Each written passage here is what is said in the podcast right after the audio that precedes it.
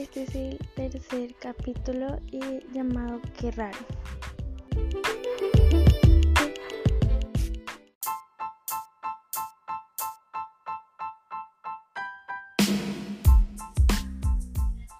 Comienza así. Buenas noches, si me lo deseas, las noches.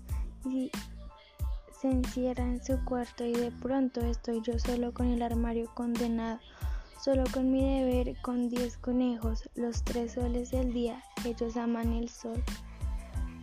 Pero Sara encuentra todo bien, aunque a veces le he visto algún asombroso contenido. Un quedarse mirando debajo de un objeto, una leve decoración en la alfombra y de nuevo el deseo de preguntarle algo.